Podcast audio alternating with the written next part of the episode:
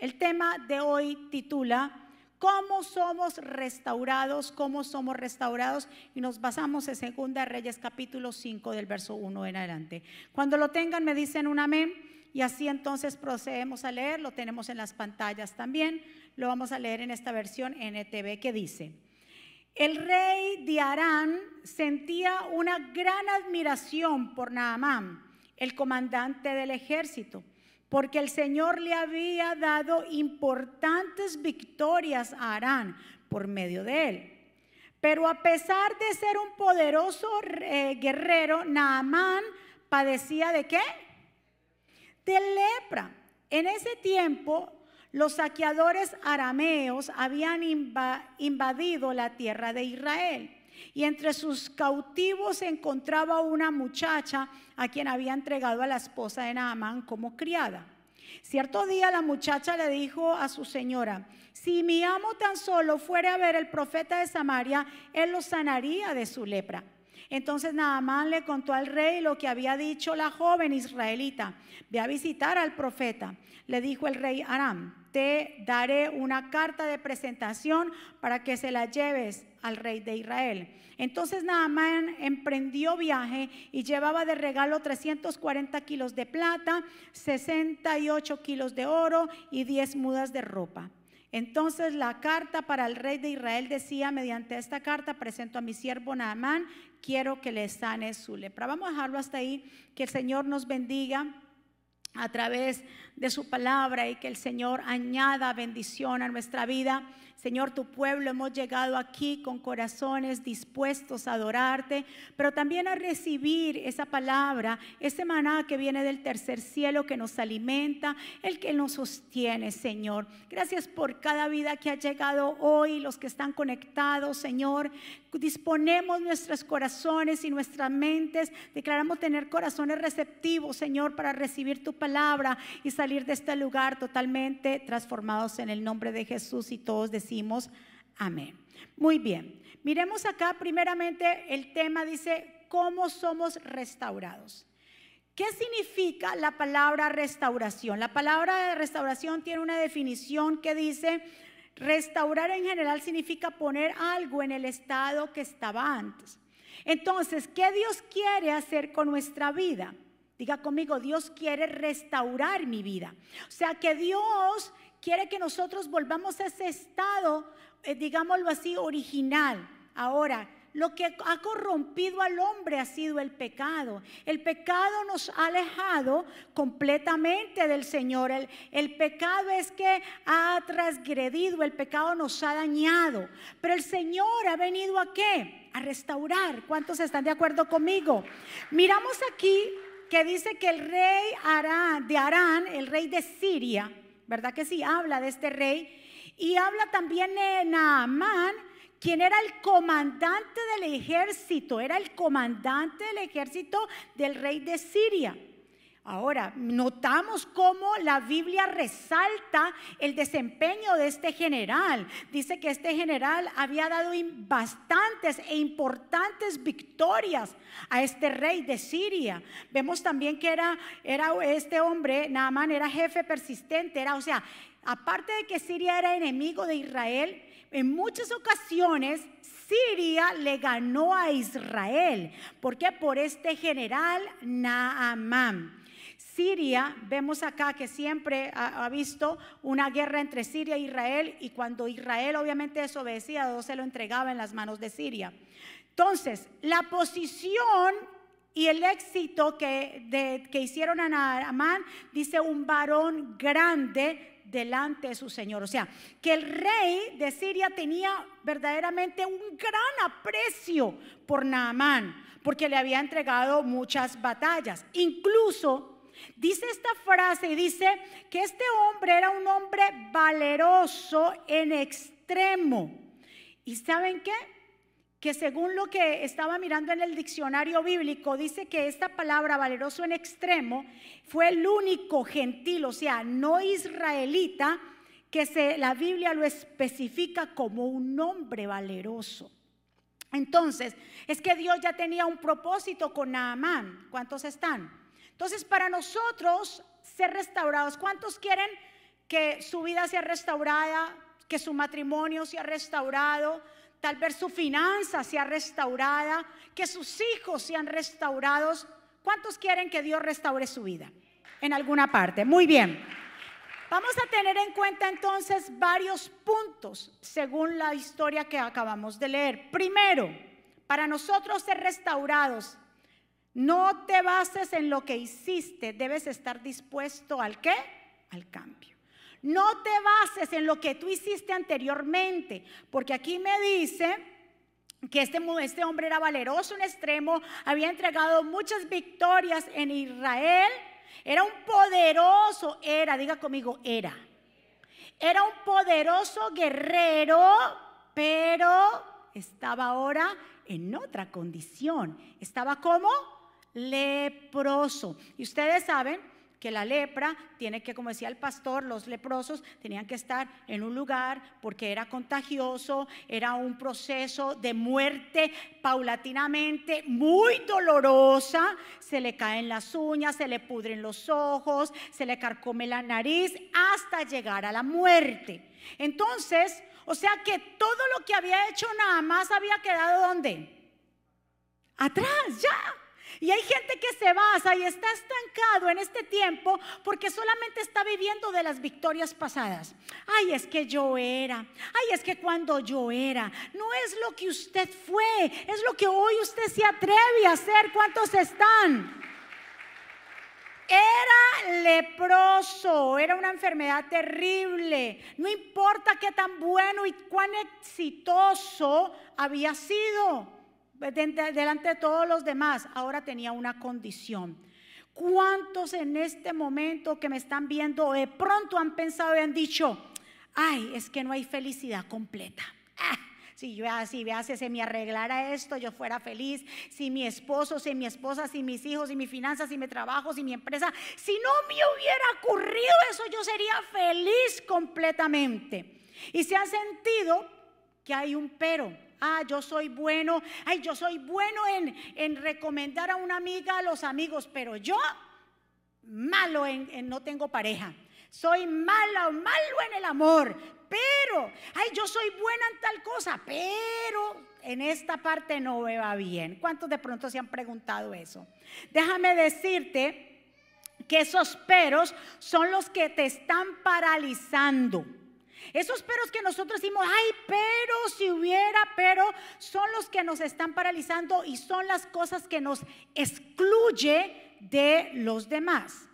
Mire, la buena fama tiene su tiempo. Tal vez usted en otro tiempo usted era ferviente en Dios. Usted dice, ay, y yo en la otra iglesia usted viera, y yo antes en la otra, cuando yo venía, estaba en mi país, y yo me levantaba y yo era un intercesor, y yo era, y yo era, y yo era y yo era. ¿Qué nos ganamos con que yo era? Aquí vemos que aunque este hombre era valeroso un extremo, había dado muchas batallas a Israel, pero estaba qué? ¿Qué tú y yo estamos haciendo ahora? Él era y fue en el pasado. Y usted no puede vivir en el pasado, con las grandezas del pasado. Si usted las va a traer a memoria, es para glorificar el nombre del Señor. Pero hay gente que está estancado porque sigue mirando lo que era. Recuérdese que estamos hablando cómo vamos a ser restaurados. Y para ser nosotros restaurados debemos estar dispuestos al cambio. ¿Cuántos están de acuerdo? Pregúntele a su vecino, ¿estás dispuesto al cambio? Recuérdese, no podemos vivir en victorias pasadas. Tú puedes eliminar todo aquello que te está paralizando en el nombre de Jesús, estancando y excluyendo. ¿Cuántos están? Mientras Namán podía estar viviendo una vida sola, amargada, su familia ¿qué estaba haciendo? Siguiendo la vida. Y hay gente que por esos peros, mire, yo, yo soy buena en esto, pero para, yo soy sola. A mí no me gusta nadie. Esos peros son los que te están estancando y te están excluyendo. Nadie te excluye a ti, somos nosotros mismos que nos excluimos. ¿Cuántos están? Somos nosotros con esos pensamientos que traemos del pasado y que me hicieron y que ahora que usted no los ha soltado, son los que totalmente nos excluyen. Los peros, ¿qué son los perros en nuestra vida? son aquellas cosas que están deteniendo nuestro caminar. ¿Qué cosas tenemos que soltar? ¿Qué cosas tenemos que Dios introducir que Dios se introduzca en nuestra vida para cambiar? Por eso Dios quiere intervenir de una manera sobrenatural para sacarte de ese estado. Dios quiere intervenir de una manera poderosa. Mi pregunta para ti en esta mañana, ¿hasta cuándo vas a estar así? ¿Hasta cuándo vas a estar en ese mismo lugar? ¿Hasta cuándo vas a estar estancado? Diga conmigo, yo lo decido. El único que puede ayudarnos es Dios. Cuando ponemos nuestra confianza en el Señor, cuando estamos decididos al cambio, Dios tiene listo ya todo para ayudarnos. Dele otro aplauso fuerte. Diga conmigo, yo tengo la decisión. Eres tú y yo, no podemos echarle la culpa ni al gobierno, ni a la pareja que tenemos, ni a los hijos, ni absolutamente a nadie. Somos nosotros los que decidimos el cambio. Dios tiene todo preparado. Dios está listo para ayudarnos, pero nosotros debemos verdaderamente querer y anhelar ese cambio. ¿Cuántos está? Mire lo que dice 2 Corintios 12, 9. Pero él me dijo, te basta mi gracia, pues mi poder se perfecciona en la debilidad. Por lo tanto, gustosamente haré más bien alarde de mis debilidades para que permanezca sobre mí el poder de Cristo. Por eso me regocijo en debilidades, insultos, privaciones, persecuciones, dificultades que sufro por Cristo, porque cuando soy débil, entonces soy qué? Cuando soy débil, soy fuerte. Cuando usted se cree que es más que es débil, porque todos somos débiles, somos frágiles, somos eh, verdaderamente hechos de barro, somos débiles. Pero en Jesús, ¿qué somos? Fuertes. Diga conmigo, esta pelea yo no la lucho sola. Es que no se puede sola. Definitivamente si tú quieres salir de algún estado, tú no puedes decir, oh, yo no necesito la ayuda de nadie, porque es que yo me sé todo, o yo sé todo. Tú y yo no sabemos nada. El único que sabe es Dios. ¿Cuántos están de acuerdo? Y Él es el único que conoce lo más profundo de nuestro corazón y nos va a ayudar. Miremos el segundo punto de cómo somos restaurados. Escuchar la voz de Dios. Diga conmigo, yo voy a aprender a escuchar la voz de Dios. Acabamos de leer, Naamán estaba enfermo, estaba leproso, pero impresionante que dentro de la casa de Naamán había una joven hebrea, había una joven judía que había, estado, había sido llevada cautiva a la casa de Naamán. Esta joven tuvo que ser bien instruida por sus padres acerca del Dios de Israel. Vemos una joven atrevida que los esclavos no hablaban ni menos daban consejo ni nada. Pero esta muchacha que estaba ahí en la casa de Naamán vio el problema que había. Y ella le dijo a la esposa de Naamán, mira, si él va hacia Jerusalén a buscar al profeta Eliseo, la lepra que él tiene se le quita. Vemos entonces a la fe de esta joven. Era como una misionera involuntaria. Imagínese usted cómo Dios trabaja. ¿Por qué? Porque Dios transformó la tragedia de esta joven y su cautividad para lograr un bien más grande. Dios transformó, escuche bien, la que la tragedia de esta joven ¿Para qué? Para traer un bien más grande.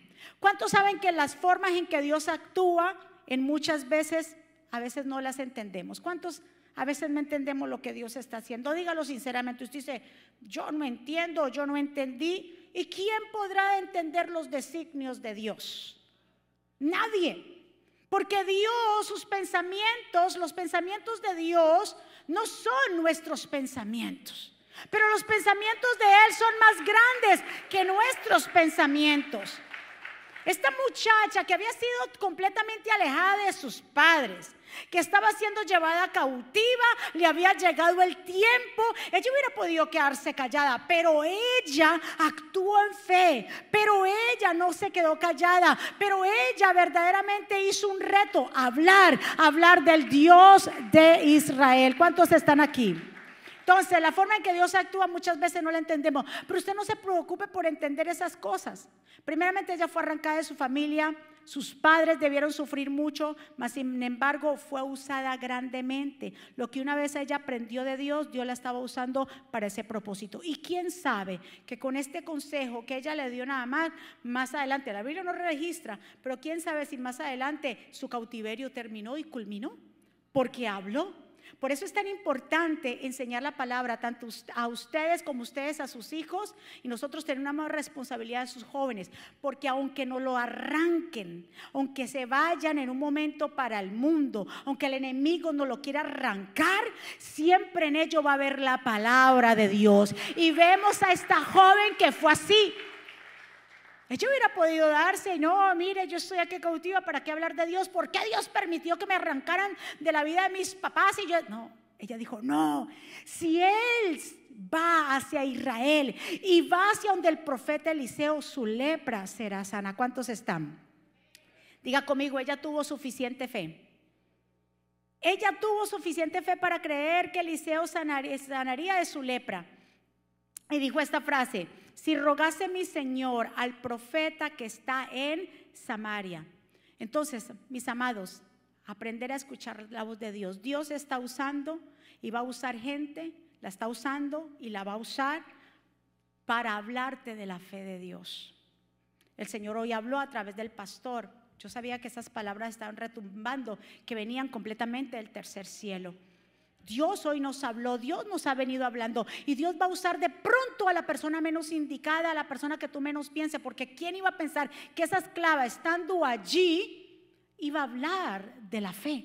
Y Dios va a usar a quien sea. Tú vas a poner la radio cuando tú vienes, yo no sé cómo se cambió la frecuencia y y una palabra de fe. Y tú vienes y vas para el supermercado y alguien está hablando y te entrega un tratado de Dios. Y te encuentras que estás en el gimnasio y un amigo y te dice Dios te bendiga. Y, tú, y Dios es buscando la manera de atraer nuestra atención. ¿Por qué? Porque su amor es tan grande y Él no quiere que tu alma se pierda. Él quiere abrirte los ojos y que llegues a confiar completamente en Él. ¿Cuántos están de acuerdo conmigo? Ella tuvo una fe inquebrantable. Así como Jesús en un momento dado dice que Jesús sana a un joven leproso en Mateo 17. Dice que este padre tenía un, perdón, endemoniado. Y este padre fue donde los discípulos le dijo eh, que, que le sacaran ese demonio que tenía ese joven. Los discípulos no pudieron. Y Jesús viene y sana a este joven, saca ese demonio, el joven queda bien más adelante dice que los discípulos pusieron aparte a Jesús y le dicen, Jesús, pero ¿y entonces qué pasó con nosotros y nosotros? ¿Por qué no, por qué no pudimos sacar ese demonio? ¿Qué le dijo el Señor? Es que ustedes no han tenido suficiente fe. Porque si tuvieras fe como un grano de mostaza, tú le dirías a esa montaña que se mueva y ella se moverá de aquí para allá. Nada es imposible para Dios. Entonces Dios quiere, dice, hay que tener suficiente fe para saber o entender y creer que Dios puede hacer un milagro. Hay que tener suficiente fe. Esa joven tuvo suficiente fe. Se imagina, si ella se arriesgó su vida. Si usted se pone a pensar, ella arriesgó su vida. Porque qué tal que ella le hubiera dicho por decir, sin creer que Dios, Dios lo podía hacer, pero que no fuera sanado eh, eh, este leproso, venían a matarla a ella pero ella tenía una convicción dentro de ella, que si este joven, este hombre iba hasta Samaria a buscar a Eliseo, él iba a ser sano de su lepra. ¿Cuántos están? Entonces, miremos el tercer punto. Reconoce que estamos, eh, reconozcamos que necesitamos la intervención divina de Dios. Mi amado, diga conmigo, yo solo no puedo. Miren, Amán entonces se dispone a buscar a Eliseo. El rey de Siria, el baile dice, mire, rey de Siria, eh, esta muchacha que está en mi casa dice que yo vaya a Samaria y que vaya, que allá voy a ser sano. Dijo, no te preocupes, yo te voy a hacer cartas de recomendación. Le hizo cartas de recomendación para que se la llevara al rey Jorán, rey de, Jerusalén, y fue y fuera. Entonces Naamán aparte se preparó con joyas, con vestidos, iba cargado de todo y con regalos porque él dijo, bueno, aquí estos regalos van a hacer que yo sea sanado de la lepra. Y resulta que las cosas no son, recuérdese, diga conmigo, yo no me voy a enojar. Porque es que Dios actúa así. Lo que no son, recuérdese que nuestros pensamientos no son como los pensamientos de Dios. Y Dios actúa de maneras misteriosas y cosas que usted no pensó, Dios las hace. Por ejemplo, yo digo, ahora es que yo vengo a entender de que yo para poder haber llegado a este país tuvo que pasar un proceso muy fuerte y muy largo en Colombia. Mis padres tuvieron que morir para yo poder emigrar. Porque sabía Dios que si yo emigraba aquí, era donde yo lo iba a conocer a Él. ¿Cuántos están? Donde iba a conocer a mi esposo. Donde yo iba a tener a mis hijos. ¿Cuántos están? Entonces, en este proceso tan difícil, uno cuando está en eso, uno no entiende.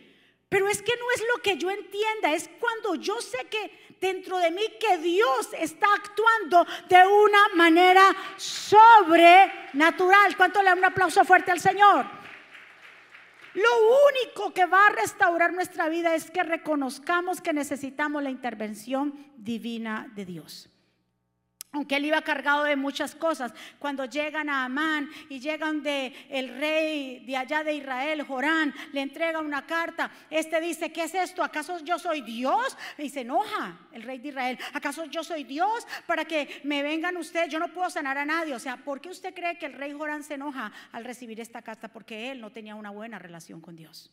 Dijo, no, cuando Eliseo escuchó de que Naamán había llegado, dijo, tráiganmelo para acá. Entonces nada se fue para la casa de Eliseo. Eliseo no le salió al encuentro.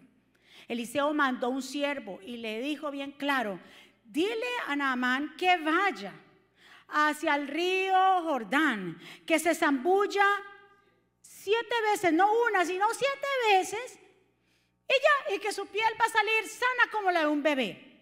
Escuche bien, diga conmigo, mis pensamientos no son los pensamientos de Dios. Naamán tenía todos los recursos, tenía carta de recomendación, tenía todo lo humanamente organizado para ser sano, pero solo un milagro y una intervención divina lo podía hacer. Tú puedes ir a psicólogos, puedes visitar los médicos, puedes hacer todo lo que tú quieras, pero la primera y la última palabra la tiene Dios. ¿Cuántas parejas hemos tenido aquí que han regresado? A parejas, y yo sé que están aquí, que han recorrido todos los consejeros sabidos y por haber y han llegado hasta que llegan a Jesús. ¿Cuántos hemos pasado así? Que mire, y por aquí, y venga, se meta por acá, y ponga aquí, y ponga allá, hasta que decimos, no, yo ya no puedo más, me rindo, Jesús es el único. Si estamos aquí es porque hemos reconocido que Jesús es el único que nos puede ayudar. ¿Cuántos están de acuerdo conmigo? Lo que necesita mi amado hermano, tu matrimonio es una intervención divina. ¿Tú quieres un cambio en tu matrimonio? Necesita la intervención divina de Dios. Lo que necesitan nuestros hijos, ¿qué es? Una intervención divina de Dios. Lo que tú y yo necesitamos en nuestra vida, ¿qué es? Una intervención divina de Dios. Porque solo, diga conmigo, solo no lo podemos lograr. Aquellos que dicen, no, eh, me voy a retirar porque tengo unos asuntos que hacer. Primero tengo que arreglar unos asuntos solo. Déjame decirte que eres hombre o mujer muerta. Solo no podemos. Jesús tiene que estar a nuestro lado. Nada más llevaba cartas, nada más llevaba dinero, nada más llevaba gente, nada más estaba todo humanamente, como quien dice, hecho ya pero solamente Dios era el que determinaba su sanidad. ¿Cuántos están? Muchos no han perdonado porque lo han intentado hacerlo ellos solos. Y usted dice, y mensaje tras mensaje del perdón, pero dicen, no, yo lo puedo hacer a mi tiempo. Y resulta que sigue creciendo esa ira hacia el otro y no pueden perdonar. ¿Por qué? Porque solo no podemos. ¿Cuántos están? ¿Cuántas personas han tratado de dejar tal vez adicciones? Como yo les he contado el testimonio de un hombre alcohólico por 30 años, que ahora Dios restauró y él me decía, vea pastora, y yo tenía mi voluntad, mi buena voluntad era, no voy a tomar más, duraba tres días y esa buena voluntad se me iba al piso carratico y volvía otra vez, caía en el trago. Y mi buena voluntad, iba a Alcohólicos Anónimos, me sentaba, recibía la charla y decía, mi buena voluntad. Cuando venía a ver, volvía y caía. Hasta que dije, no más, el único que puede arreglar este asunto es Jesús. Se fue de cabeza para el Señor y lleva ya cinco años sin tomarse un trago. Ay Dios, ¿quién lo puede hacer? ¿Usted ve? Podemos buscar todos los recursos, la gente, consejero, todo. Pero verdaderamente el único que te puede sacar de ese estado es el Señor Jesús. Tú puedes correr de aquí para allá, hacerte el que no escuchas, hacerte que no es con el como que no es contigo, pero vas a llegar hasta ese punto que vas a reconocer que el único que puede restaurar, sanar, levantar, salvar es Jesús. Dele un aplauso fuerte al Rey. Diga conmigo, separados de Jesús nada podemos hacer. Eso lo tenemos en Juan 15, 5, cuando el Señor dijo, ciertamente yo soy la vid, ustedes son las ramas, los que permanecen en mí y, e, y yo en ellos producirán qué? Mucho fruto, porque separados de mí, dígale a su vecino y mírelo con cara, diga mi hija, separado de Jesús nada puedes hacer. Mire, esta palabra es tan poderosa que Jesús lo dijo. Ay, ustedes traten, porque el Señor es más lindo. El Señor lo permite. Dice, vaya pues, estrellese si quiere, pero yo con el ojo así para que tampoco se va a morir. Pero vaya pues, usted y uno sigue insistiendo, no, porque es por aquí. Porque, porque es que Naamán, por eso fue que se enojó. Porque cuando llegó de Eliseo, Eliseo, él pensaba que como llevaba cartas de recomendación y llevaba todo, Eliseo le iba a salir a ver. Eliseo mandó un siervo cuando y en Amán se enoja y dice, pero ¿qué es esto? Pero ¿cómo puede ser posible un hombre importante que me, que me mande un siervo a hablarme a mí? Yo pensaba que él iba a salir, me iba a recibir, iba a poner la mano en el cielo, iba a declarar el milagro. ¿Cómo así? Y me manda para un río, el río Jordán, donde allá donde yo soy en Damasco, tenemos Habana y Farfarje que son mejores ríos que este río que está ahí. ¿Cómo me hace dar eso? ¿Cuántos de nosotros hemos sido así? Porque nosotros muchas veces decimos que las cosas se tienen que hacer a nuestra manera. Ay, porque Dios tiene que hacer esto, porque, ay, ¿cómo Dios se va a glorificar eso? ¿Y por qué Dios hizo eso? No haga la matemática porque no la va a entender. No la va a entender. El que trate de entender a Dios se va a estrellar. Porque Dios es perfecto y sus pensamientos son más altos que nuestros pensamientos. Y sus designios son mejores que los de nosotros. Dios nos deja. No, porque yo creo que es allí, en este lugar. Y el Señor, vaya, vaya, vaya, vaya. Que ya yo lo traigo de nuevo aquí. Vaya, haga. Y no, Así como somos con nuestros hijos. Usted le dice y le dice y usted dice, ¿sabe qué? Vaya, haga lo que quiera. Pero usted está esperando a ver a qué hora llega para recibirlo con los brazos, ¿verdad que sí? Así es el Señor. Denle un aplauso fuerte. Ese es el Padre que tanto amamos. Número cuatro, ya casi para ir terminando. No te enojes por lo que tú no entiendes. ¿Cómo somos restaurados? Punto número cuatro. No te enojes por lo que tú no entiendas. No alegue con Dios, dése por vencido mejor. Diga, Señor, yo no sé. Ah, pero tú tienes el control. Ahora, ¿cómo yo tomo esa actitud? Ah, Señor, tú tienes el control, pero mi actitud tiene que estar de fe. De seguir perseverando, porque hay gente dice, ah, Señor, yo no entiendo nada, pues me alejo. No, no, no. Usted siga perseverando. Usted siga en los planes del Señor. El enojo de Naamán, que se, se enojó por las instrucciones, era tan fácil. ¿Sí o no que era fácil la instrucción? Vaya al río Jordán, que tal vez está allí nomás, ese tres pasitos, siete zambulliditas y ya. Pero él dijo, no, no entiendo esto. Yo pensaba que era así. Lo que tú y yo pensábamos, eso va hacia dónde? Hacia la basura. Olvídate de eso. Ya eso no sirve. Es lo que Dios ha designado. Tú y yo pensamos, eh, si me van a mis pensamientos, yo que sí, yo pensaba que yo iba a hacer esto en la vida, eh, que, yo no iba a casarme, pero no iba a casarme eh, porque, porque no quería. Yo dije, no, yo quiero vivir mi vida sola, voy a hacer esto, voy a hacer aquello, que cuento de hijos, no, eso era un montón de vaina toda rara. Pero dijo, no, el Señor dice, olvídate de eso, mija, yo te tengo ya todo el plan hecho. Y el Señor lo deja a uno que, porque que los pensamientos de uno huele, pero sus designios son otra cosa, son los que se cumplen en nuestra vida. Que huelen nuestros pensamientos y yo me voy y me voy a vivir a, ¿a dónde hemos dicho? Eso, a la conchinchina. Y como a ustedes les gusta, ¿no? La conchinchina. Gracias, Mirna, por haberme mandado. Ella fue la que me mandó el, mensaje de la conchinchina. Me hizo reír ese día, me hiciste el día. Me voy para Conchinchina porque es que yo ahí, Señor, dice, ay, sí, dejémosla, que piense todo lo que quiera. Pero soy yo el que voy a decidir por ella. Ay, que sea, ¿cuántos quieren que sea mejor así? ¿Cuántos dicen, Señor, que sea mejor así? Que se haga tu voluntad y no la mía. Porque que, ay, no. Cuando se hace nuestra voluntad, nos estrellamos, nos aporreamos y venimos, no, no, no, que no vengamos así. Señor, me someto a ti, lo que tú quieras hacer conmigo. ¿Cuántos están de acuerdo conmigo? Las ideas de Dios no son las nuestras, lo habla Isaías 55.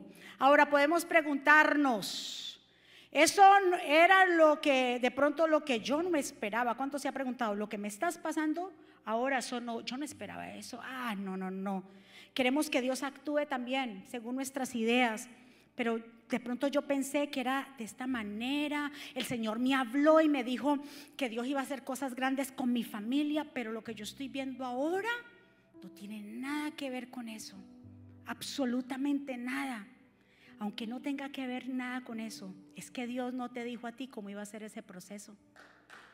Dios te dijo a ti al final, pero no te dijo cómo iba a ser ese proceso. Pero si tú estás alineado con Dios, ese proceso, aunque sea difícil, vas a llegar al final de Dios. ¿Cuántos están? Dios a mí por medio de una, una mujer que yo le llamo, que Dios la usó cuando yo tenía 17 años.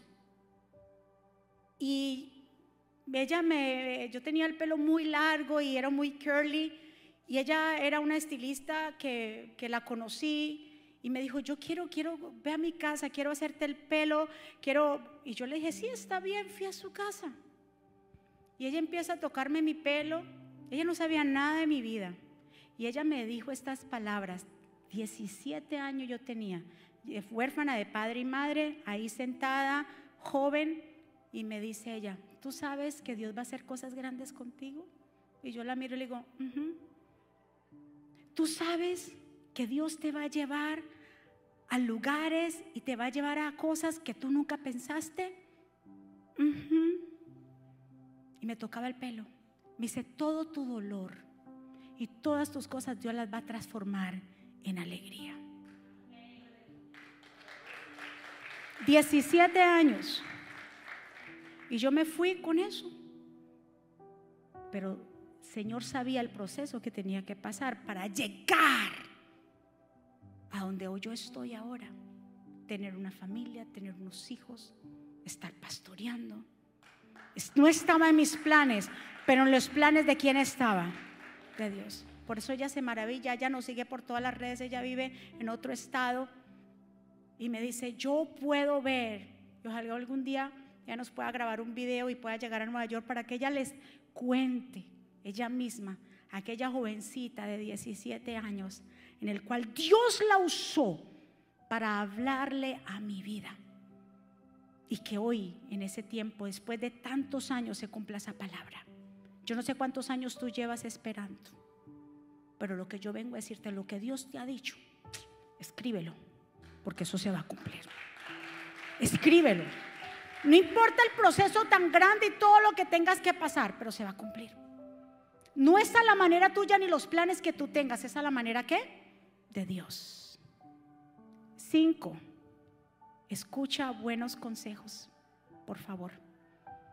Los siervos, cuando Naamán se puso todo enojado, los mismos siervos le dijeron, Naamán, y Naamán, vámonos entonces de aquí otra vez para, para Siria. No, Naamán, te aconsejamos que por favor, si el profeta te hubiera pedido o nuestros profetas te hubieran pedido algo difícil, ¿tú lo hubieras hecho? Sí, este te está pidiendo algo fácil, hazlo. Así es sencillo, hazlo. Él escuchó el consejo de los siervos. Diga conmigo, yo voy a escuchar consejo. Dios siempre te va a poner gente buena a tu alrededor para que te den un buen consejo. No lo deseche. Escucha buenos consejos. Consejos que te lleven a la voluntad de Dios. Estos hombres le aconsejaron a Naamán. Y Naamán verdaderamente dijo, uy, sí, sí, espérate, esto me confrontaron aquí. Hay gente que te va a confrontar muchas veces con las decisiones que estamos haciendo. Y así mismo, Naamán entonces fue al río. Yo me imagino, alegando o no alegando, pero se fue en su fe. Diga conmigo, yo tengo fe. Y se fue allá. Bueno, vamos a ver qué va a pasar. Una. Cada vez que él se zambullía era una fe. Dos, tres, cuatro, cinco, seis y siete. Dice que cuando a la séptima vez, según la palabra profética, a la séptima vez que él se paró de ahí, dice que salió su, su carne era como la de un bebé. Denle un aplauso fuerte al Señor. Dice, fue restaurada su carne. Diga conmigo, Dios va a restaurar mi vida. Dele gracias a la gente fiel que está a su lado. Usted tiene gente que yo sé que son fieles amigos, fieles hermanos, fieles compañeros, fieles familiares, fieles líderes que son sinceros y que nos van a dar un buen consejo. Aunque nada más estaba enojado porque le hubiera dicho a usted lo voy a mandar a matar a todos, estaba muy enojado. Ellos se atrevieron. Es que mire, la gente buena a nuestro lado se va a atrever a hablarnos lo que nadie nos habla. Van a ser sinceros que nos van a confrontar, pero ¿cuánto le dan las gracias al Señor por la gente sincera? Y número seis, obedecer es más efectivo que seguir luchando con Dios. Diga conmigo, obedecer es más efectivo que usted seguir peleando con Dios. Óigame, si Él es el rey de reyes, Él es el creador de la vida, Él sopla aliento de vida, Él te conoce más que hasta, tu propia, que más que tu propia mamá, Él es tu padre. Entonces vamos a seguir luchando con Él. ¿Quién va a perder aquí? Él va siempre va a ganar. Él siempre va a ganar porque dice que no ha perdido en una batalla. Entonces, ¿para qué yo seguir luchando? ¿Por qué de una vez y de una vez por todas nos doblegamos ante Dios? Cuando Samuel, en primera de Samuel 15, 22, Saúl hace la desobediencia a Dios y Samuel viene a él y dice, ¿por qué tú hiciste eso? Si Dios dijo que mataras al rey de Gad, que mataras todo, ¿por qué? No, no es que dejamos los animales más gordos y más fuertes vivos para hacerle un sacrificio a Jehová. Como que Jehová iba a ser, ay, tan lindo como pensó en mí. El Señor ya había dicho que matara a quién? A todos. Por eso es que Samuel le dice, ay, mi hijo, usted no sabe bien claro que es más importante para Dios la obediencia más que el holocausto y el sacrificio. Y obedecer es verdaderamente, es más importante la atención al Señor que ofrecer cualquier carnero. ¿Cuántos están de acuerdo? Es más importante la, obediencia a Dios que llevar sacrificio. ¿Y cuánto nosotros los cristianos hacemos eso? Ay, no, y es que yo me levanto temprano y yo el domingo lo dedico para el Señor. Y, y eso es que es un sacrificio dedicar un domingo para Dios. Ay, Dios mío. Si un cristiano piensa que venir a la iglesia es un sacrificio, entonces necesitan hacer de nuevo. ¿Cómo que un sacrificio? Venir a la iglesia, buscar al Señor, recibir instrucciones, es una bendición y un privilegio. Porque lo demás de afuera puede esperar. El afán, el trabajo, la familia, los niños, todo puede esperar. Dios tiene que ser el primero en todo y por todo. ¿Cuántos le dan un aplauso fuerte? Vamos iglesia, póngase de pie en esta mañana. ¿Cuántos quieren ser restaurados? Ya hablamos de seis instrucciones que vemos acá. Ahora este hombre cuando vio, imagínese el leproso, no dice la Biblia cuánto tiempo llevaba leproso, pero el dolor tan horrible, la carne carcomida, cuando ese hombre se vio que la piel le había quedado como la de un bebé, ¿qué pasó con ese hombre? Ya era otro Naamán. Porque ¿cuántos saben que cuando los que son hijos de Dios somos nuevas criaturas? Las cosas viejas pasaron y aquí son todas hechas nuevas. Porque el que verdaderamente se acerca a Dios, Dios lo transforma. Usted no piense ser transformado mirando a Dios de lejos. Es que por allá de lejito, no, por allá, Señor, por no, así no. Tienes que acercarte a su palabra, a Él, conocerlo. ¿Quieres transformación en tu vida? Que tus hijos se ha transformado tu matrimonio, tu finanza, en todo sentido que te vaya bien, acércate a Él. Él te dará las instrucciones. Acércate a Jesús, acércate a Él, acércate. Diga conmigo, yo me quiero acercar a Dios. Yo no lo quiero ver de lejos. Yo no quiero una bendición y verla de lejos como le pasa a la gente. Yo quiero ser partícipe. Dice que cuando ese hombre salió de ahí se fue corriendo para donde Eliseo. Y le habla a Eliseo. Le dice, mira, acepta mis regalos. Y le dijo, yo no quiero tu regalo, yo no quiero tu dinero. Dios fue el que lo hizo. Si él aceptaba ese dinero, él podía decir, oh, bueno, el dinero lo compró. No, los milagros no se compran.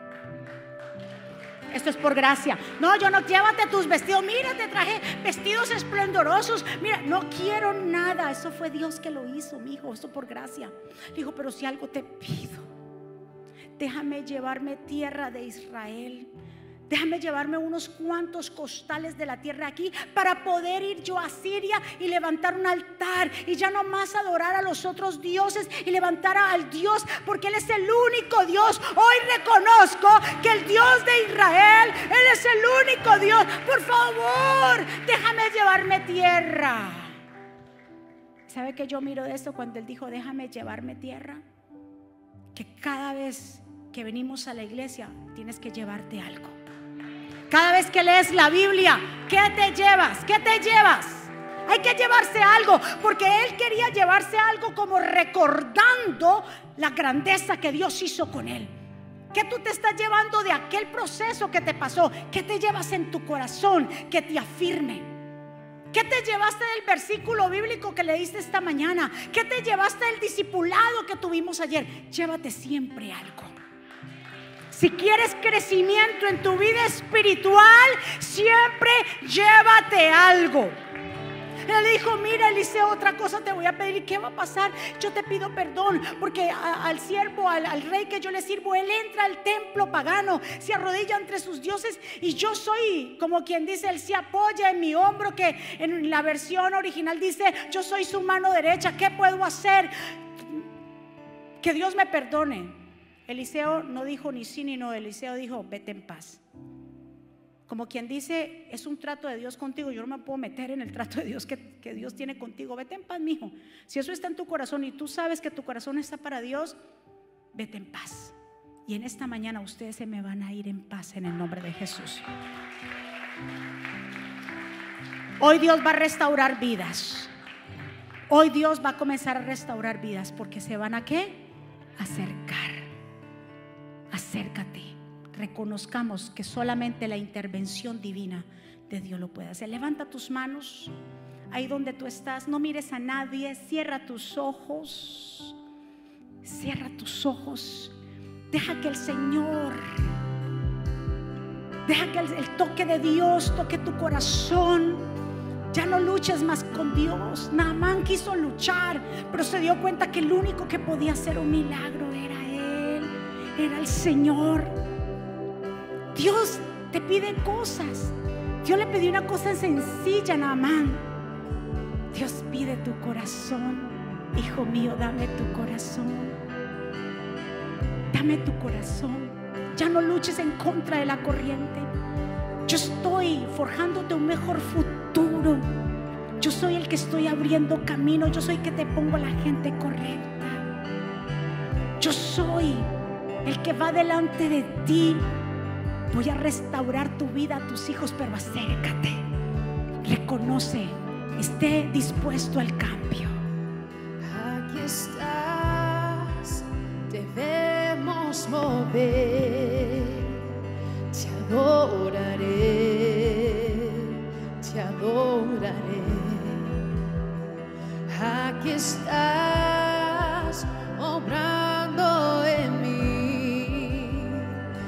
adoraré, te adoraré.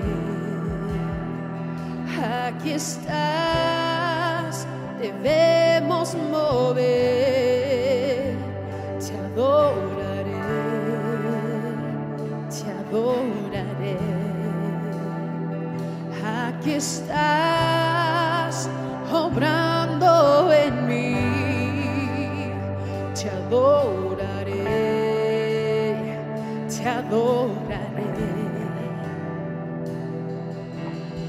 milagroso, abres camino, cumples promesas, luz en tinieblas, mi Dios, así eres tú. Milagroso, abres camino, cumples promesas, luz en tinieblas, mi Dios, así eres tú. Aquí estás, tocando mi corazón, te adoraré, te adoraré, sí Señor, te adoraré, aquí estás, aquí estás,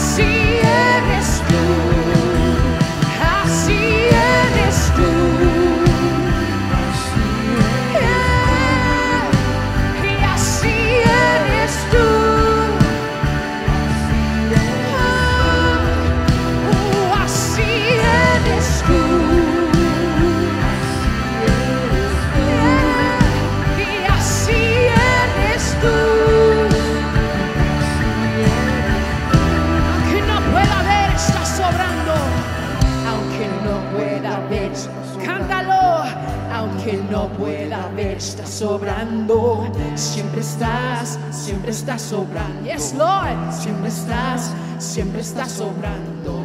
Aunque no pueda ver, está sobrando. Aunque no pueda ver, está sobrando.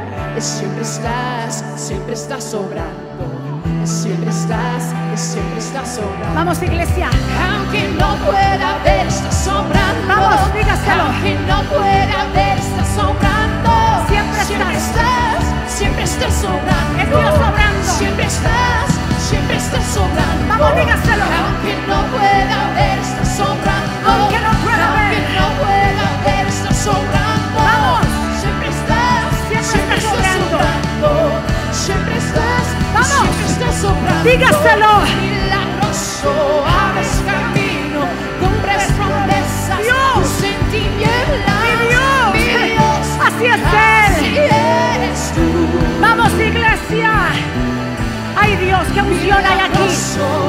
Ay, ay, ay, ay, ay. Dios. Es Dios. Así es Él. Así es Él, así es Él.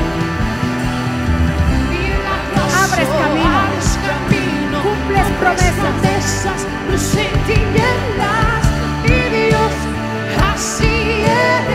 Es Dios actuando. Escúcheme. Es Dios haciendo. Porque lo va a cumplir en tu vida. Mi Dios, así eres tú. Y Dios está orando. Así eres tú. Ay, Señor. Así eres tú. Aquí hay unción de Dios. Y así eres tú. Aquí hay poder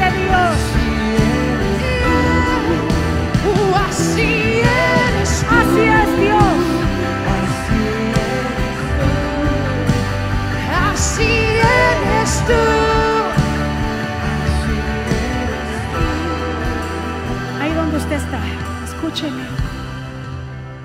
Si hay alguien aquí en esta mañana que quiera hoy comenzar una nueva relación con Dios, que se quiera acercar a Dios, yo le invito a que pase. Los diáconos con su me ayudan Si alguien que está aquí no le dé pena de vergüenza, Dios te está llamando. Tienes que ser atrevido. Si tú dices, espérate, yo quiero aún mayor más. Me he sentido estancada. Me he sentido estancado. Te invito a que vengas y diga, yo quiero. Yo quiero esa fe. Yo quiero esa fe. Así como nada más salió de ahí. Y salió con una nueva fe y fue una nueva criatura. Así el Señor te llama. Y hoy por tu fe, por la fe de ustedes que han dicho yo quiero más, lo he tratado todo, pero he entendido que sola ni solo puedo. El Señor visita, levanten sus manos ahí y toda la congregación. Padre, gracias por cada vida.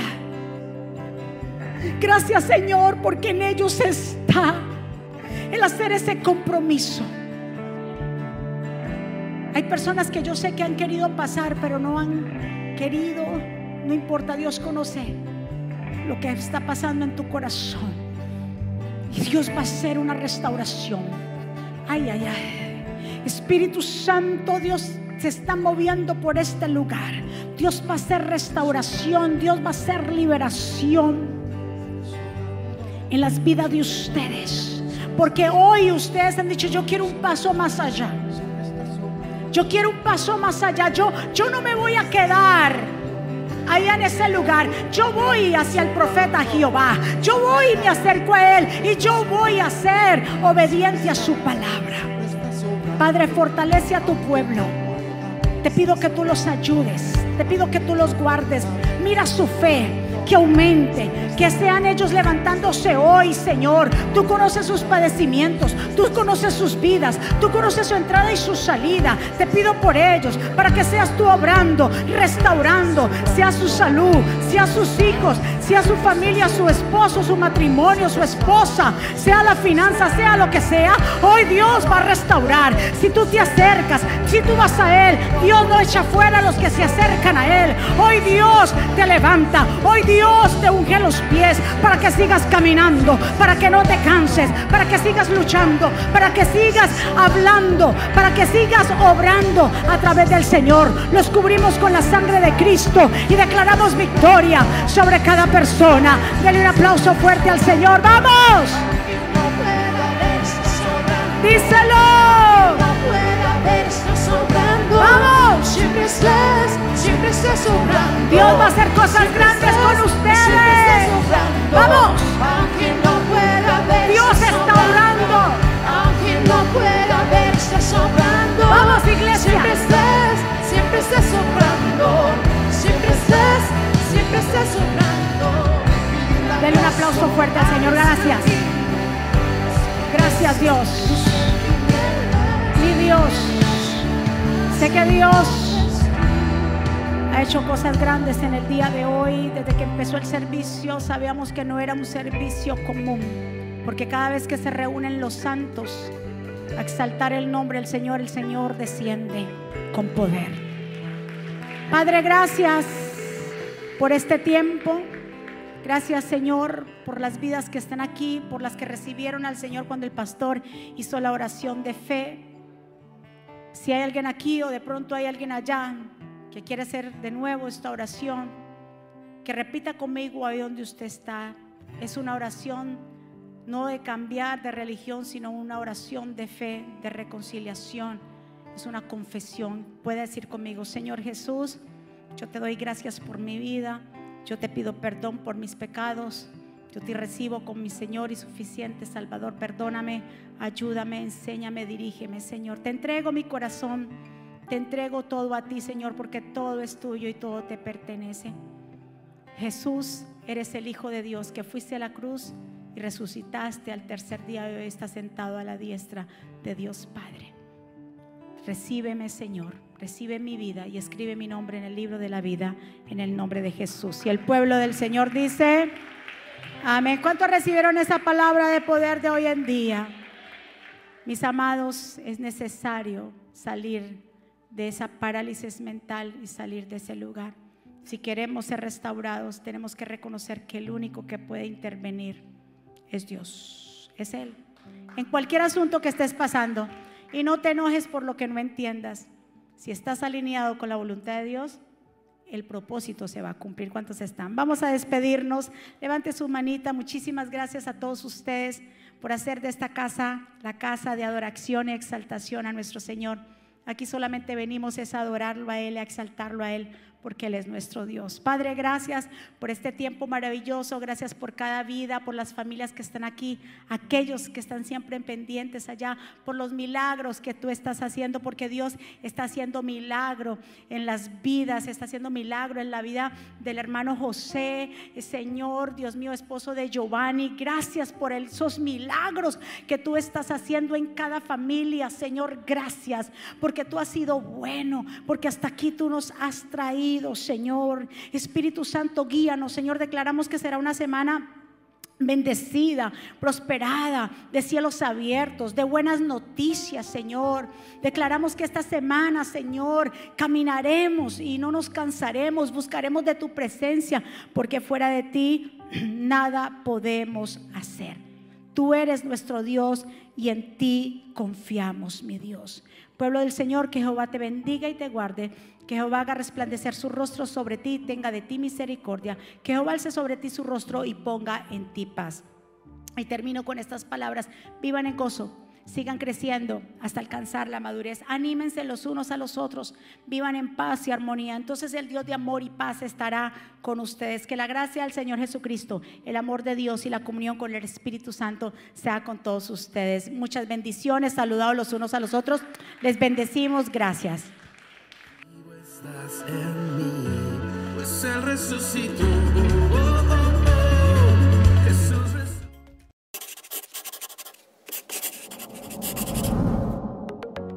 ¿Quieres estar al día con todos los eventos de la pastora Mónica Jaques y Ministerio Jesucristo Vive?